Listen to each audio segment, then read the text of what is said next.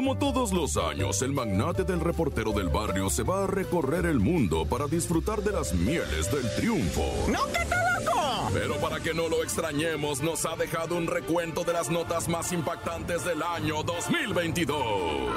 Es el show de la mejor 97.7 con el reportero del barrio.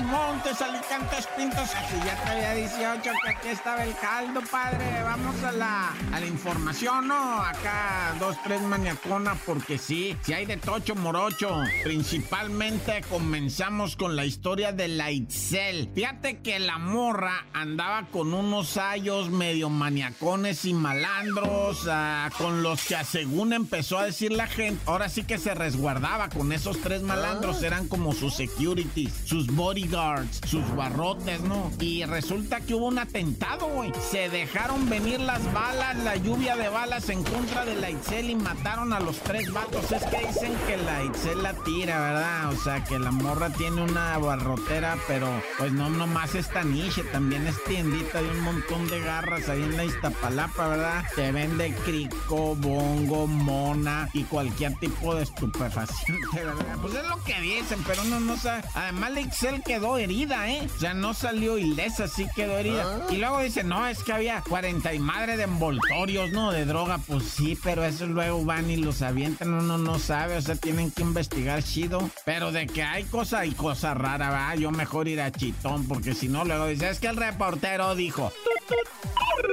Oye, y el Lalo Eduardo M, ¿verdad? Pues eh, miembro de seguridad de la Guardia Nacional, empezó a llegar así cabizbajo y como con la mirada perdida. Pues, ¿qué traes? Pues broncas con la morra, ¿pero de qué o qué? No, pues es lo más ya. Y a ellos los habían adscrito, ¿verdad? La Guardia Nacional ahí en el seguro, en el almacén, en, en Azcapotzalco, por, por, por el borlo de las vacunas, ¿verdad? Para que no se fueran a robar los arpones porque es los mendigos drogaditos es lo que se andan sobre, ¿no? Las jeringas, Bueno, el caso es que, pues ahí tienen a los Guardia Nacional. Este vato, el Lalo, empezó a hablar con la morra y empezó a hablar y a gritar y a gritar. Y el sargento nomás se le quedó a de que ya, mijo, bájele, güey, cálmese, mijo. Ah, es que usted no entiende. Ya, como no voy a entender, güey, ni modo que no tenga morra, güey, hasta vato he tenido. Le dijo, no, no, ya déjeme. Y que se mete para adentro y que se oye el riflazo, güey. No se va suicidando con el R15, güey. En,